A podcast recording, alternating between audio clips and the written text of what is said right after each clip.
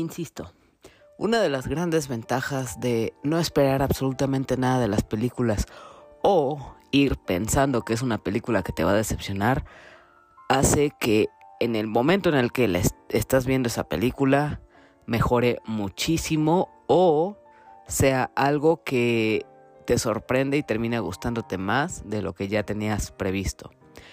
Bienvenidos a La Opinión de Helado, este podcast en el que yo, Hila, en alrededor de 10 a 15 minutos, hablo acerca de alguna película, serie, anime o contenido del medio del entretenimiento que yo disfrute y desee recomendarles. Así que hoy vamos a hablar de una película que es un poco polémica y vamos a ello. Así que bienvenidos.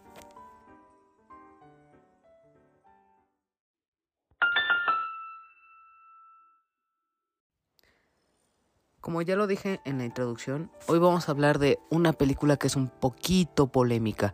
Más adelante vamos a ver por qué se, se vio envuelta en esta situación, pero eh, por el momento vamos con esta película. De la película que vamos a hablar hoy va a ser la de Morbius, una nueva cinta del universo cinematográfico de Marvel que está producida por el estudio de Sony. Así que realmente no es culpa de Disney o de la misma compañía de Marvel que esta película le haya ido tan mal o que no esté vinculada del todo con el resto del universo de Marvel, precisamente por la diferencia de contratos que hay, que por ejemplo también Venom tiene contratos con Sony, y también Spider-Man, de hecho, tiene contrato con Sony, por lo tanto hay mucha diferencia entre por qué no se conecta del todo con el universo de Marvel, pero esa es otra historia. La película de Morbius está dirigida por Daniel Espinosa y tiene una duración de 1 hora con 46 minutos. Esta película tiene, cuenta con las actuaciones de Jared Leto, Michael Keaton, Adria Arjona, Jared Harris y Matt Smith. Y en cuanto al personaje de Morbius, debo decir que es uno de los antagonistas de Spider-Man, precisamente de The Amazing Spider-Man, y es introducido en el cómic número 101 en el año 1971. Así que es un personaje que no es para nada nuevo, ya tiene muchísimo tiempo existiendo dentro del universo de Spider-Man y hay muchos fans que realmente le tienen mucho cariño a este personaje. Así que en la película de Morbius vamos a ver una historia de origen, cuál es su propósito. Este, algo que se me hizo curioso es que esta película no lo pone como el villano que es, la persona terrible y este aterradora que es, al contrario, sus acciones lo hacen parecer como un héroe que bien podría llevarse bien con los superhéroes como los Avengers u otros personajes, aunque pues sus intenciones o su forma de actuar es un poco distinta, por lo tanto que sí se lleva el título de antihéroe. Esta película es polémica y tiene sus fallas o sus problemas, ya que esta tuvo siete retrasos. Entonces la fueron, esto se originó precisamente a la pandemia, por obvias razones, y se fue posponiendo muchas veces hasta juntar estas siete ocasiones en las que ya no pudieron retrasarla más y tuvieron que soltarla ya. No se conecta para nada con el universo cinematográfico de Marvel, eso es, es un standalone y es una historia de origen, lo cual eso juega a su favor, porque es una oportunidad para desarrollar completamente un personaje. No es como de que ya tenemos un trasfondo de, de este de este hombre, entonces ya sabemos, no, para nada, nos cuentan completamente su origen, nos dan un guiño rápido a su infancia, eh, qué es lo que está sucediendo, por qué lo hace y cómo es que obtiene sus poderes. Así que vemos el crecimiento de un personaje desde cero. Así que esto le jugó para bien para podernos presentar y conocer al personaje de Michael Morbius y por qué se volvió en este supervillano. En general, la trama habla sobre este personaje, Michael Morbius, que tiene una rara enfermedad sanguínea que le produce muchísima debilidad y que lo más probable es que le provocaría una pronta muerte. Así que investiga una manera de revertir su enfermedad a través de combinar su ADN con la de un vampiro que encontró dentro de una cueva. Pero este experimento desafortunadamente no sale como lo esperaba, termina mal, hasta el punto que su mejor amigo, Milo, que es alguien que tiene la misma enfermedad que él y que también Michael Morbius deseaba ayudar, se termina involucrando y convirtiendo a ambos en estos vampiros sedientos de sangre que vemos en los trailers. Y ahora Michael, después de ver que su amigo no, no puede controlar a su sed de sangre de la misma manera en la que lo hace Michael, pues tendrá que encontrar él una manera de revertir los efectos e intentar salvar a su amigo antes de que se vuelva demasiado tarde. En comparación a las otras películas de Marvel, este es algo que pues le jugó mal. Yo creo que le hubiera ido mejor si se hubieran estrenado antes de la película de Spider-Man No Way Home, ya que esta película de Spider-Man tuvo muchísimo impacto. Ha sido la más grande en cuanto a historia, en cuanto a epicidad, en cuanto a desarrollo de, de los personajes. Fue un proyecto muy ambicioso que realmente reventó la taquilla e impresionó a todos los fans de las películas de Marvel que simplemente cualquier otra historia de esta franquicia pues ya simplemente se ve demasiado corta o muy pequeña. Entonces esto le jugó en contra. Ni se diga de también la historia, la cinta que, se, que viene en unas cuantas semanas de Doctor Strange, que también se ve impresionante. Entonces es... Esta película de Morbius es muy pequeña en comparación de estas dos grandes obras que se vienen, lo cual baja mucho la emoción que había por esta película, sin contar los siete retrasos que ya hubo. Y otra cosa es que también tiene el mismo estilo de Venom, que para muchos será algo positivo, pero para otros era algo negativo, ya que muchos la detestaron, porque el humor estuvo de más, no se explotó al personaje en cuanto a la violencia y en cuanto a la sangre, entonces este es el mismo caso. Así que voy a dar mi opinión, pero la voy a dividir en dos partes, en las cosas buenas que le vi y las cosas malas, ya que, como les dije, a pesar de que yo esperaba una basura completa, la verdad es que no, al contrario, puedo disfrutar muchísimo de esta historia. Me gustó, no diré me gustó bastante, pero tampoco voy a decir que es una basura. En IMDB tiene una calificación de 4.8 y en Rotten Tomatoes tiene una, un porcentaje de 17%. Entonces esto es terrible para, para Morbius. Pero no es tan mala como la pintan. Sí, Tal vez este, las cosas que vimos en el tráiler no son completamente verídicas. Efectivamente, si ven el tráiler y ven la película, hay cosas que les van a faltar. Pero aún así, como historia, como desarrollo de personaje, como, ah, como un producto de entretenimiento, cumple bastante bien. Y yo me la pasé bien en la sala. En ningún momento me aburrí o quise salirme o me la pasé mal. Así que vamos primero con las cosas buenas.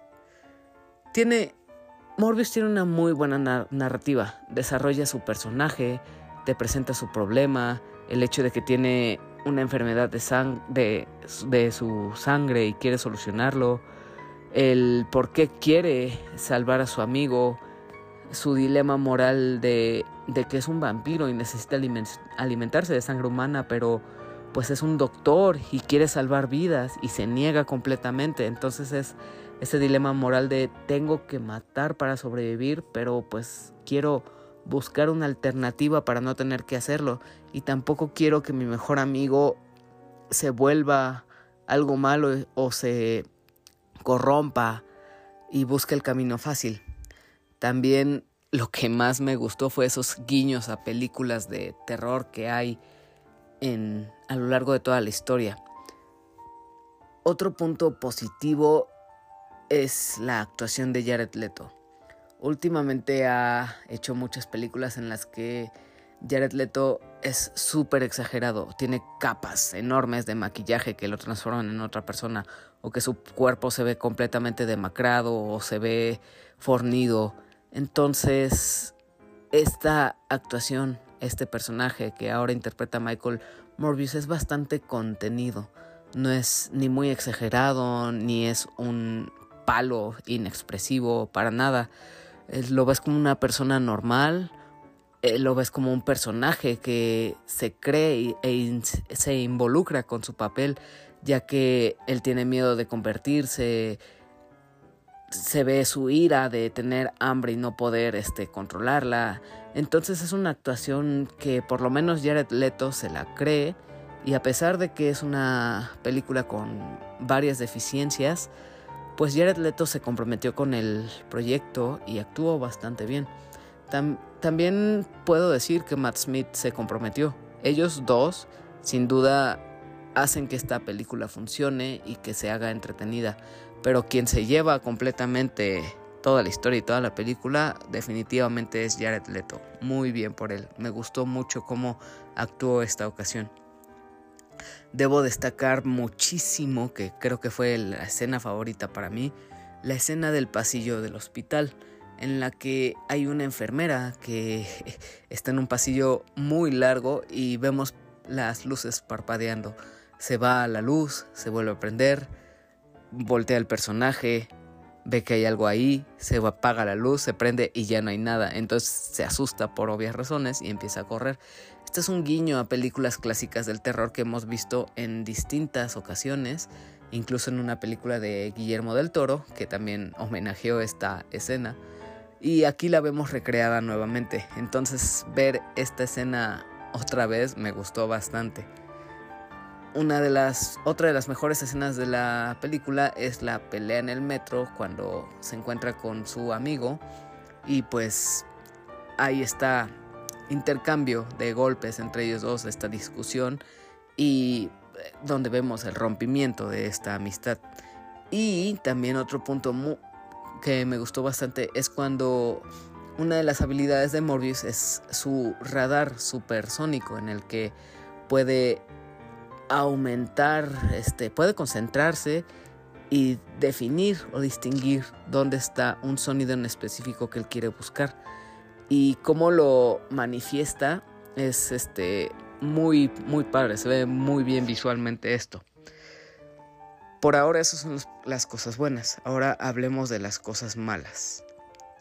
En cuanto al maquillaje de Jared Leto y de Matt Smith, este, que son Morbius y Milo eh, eh, en esta película, es muy exagerado. Se ve como muy, muy chafa, muy, muy mal hecho. No me gustó del todo, no me convence. Esos rasgos de que cambian de su cara humana a su cara monstruosa, como que no, como que me sacaba de la, de la película, no, no me convencía del todo. También siento que tuvo muchísimo potencial desperdiciado. Si esta película hubiera sido clasificación C o se hubieran atrevido a ir a algo mucho más violento, esta habría sido una película de terror, de superpoderes muy buena, ya que tenemos un vampiro con sed de sangre, sin límites para poder matar a sus enemigos eso habría sido una excelente oportunidad para darle vuelo a una película de gore y de terror excelente. Tal vez si se hubieran aventado a hacer esto, le hubiera ido mucho mejor en taquilla y habría tenido mejor calificación en plataformas y en la opinión del público. Otro punto negativo es el clímax. Siento que llegó muy apresurado. Es bueno que esta película haya durado una hora 44 minutos, pero no desarrolló muy bien un final, se vio muy rápido. Como que intentó contarte el desarrollo del personaje, cómo obtuvo sus poderes, cómo conoció a su enemigo. Pero una vez llegamos a la pelea final, es muy rápido, se acaba en menos de dos minutos y eso bajonea mucho esta película, como que esperabas más este conflicto que llegara mucho más lejos o que fuera algo mucho más visual. Y hablando de las peleas, también otra cosa que se desaprovecha es hacia dónde van estas peleas. No, no son... A veces suceden tan rápido el intercambio de golpes, las tacleadas, este, cómo se avienta un personaje hacia el otro, lo hacen a una velocidad muy rápida. Entonces, como no tiene tan buena animación CGI, entonces es muy difícil ver lo que está sucediendo. A veces ni siquiera sabes qué está pasando porque todo pasa súper rápido. Sea, no de que te distraigas viendo otra cosa o, o que no, ah, parpadees o cualquier cosa. No, simplemente no se distingue qué está sucediendo. Y esto es algo que le jugó mucho en contra. Si se hubieran enfocado más en poder animar mejor estas escenas de pelea, que me sorprende mucho que no lo hayan hecho, porque es un producto de primer nivel de Marvel, y no lo hicieron. Y se vio muy desaprovechado esto. Entonces, en cuanto al terror, en cuanto a la violencia y en cuanto a las peleas, falla mucho, lo cual esto sí bajonea muchísimo la película. Por último, esta película queda abierta a una continuación. No, no cierra a sus personajes completamente. Hay muchas preguntas que necesitan responderse. Que pues por obvias razones lo dejan para poder continuar esta historia y poderla de alguna manera hilarla al universo cinematográfico de Marvel posteriormente, o eso espero. Y también no se salgan de la sala cuando corren los créditos, porque hay dos escenas finales. Así que esto fue Morbius. Espero sea de su agrado o vayan a verla si es que les interesa. Pero antes vamos a la despedida.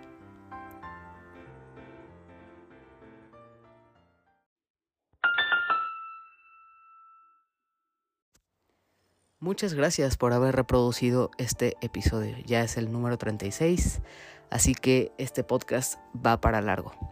Recuerden que cada semana subo alrededor de dos episodios, incluso hasta tres, así que tienen contenido para toda la semana. Espero lo estén disfrutando.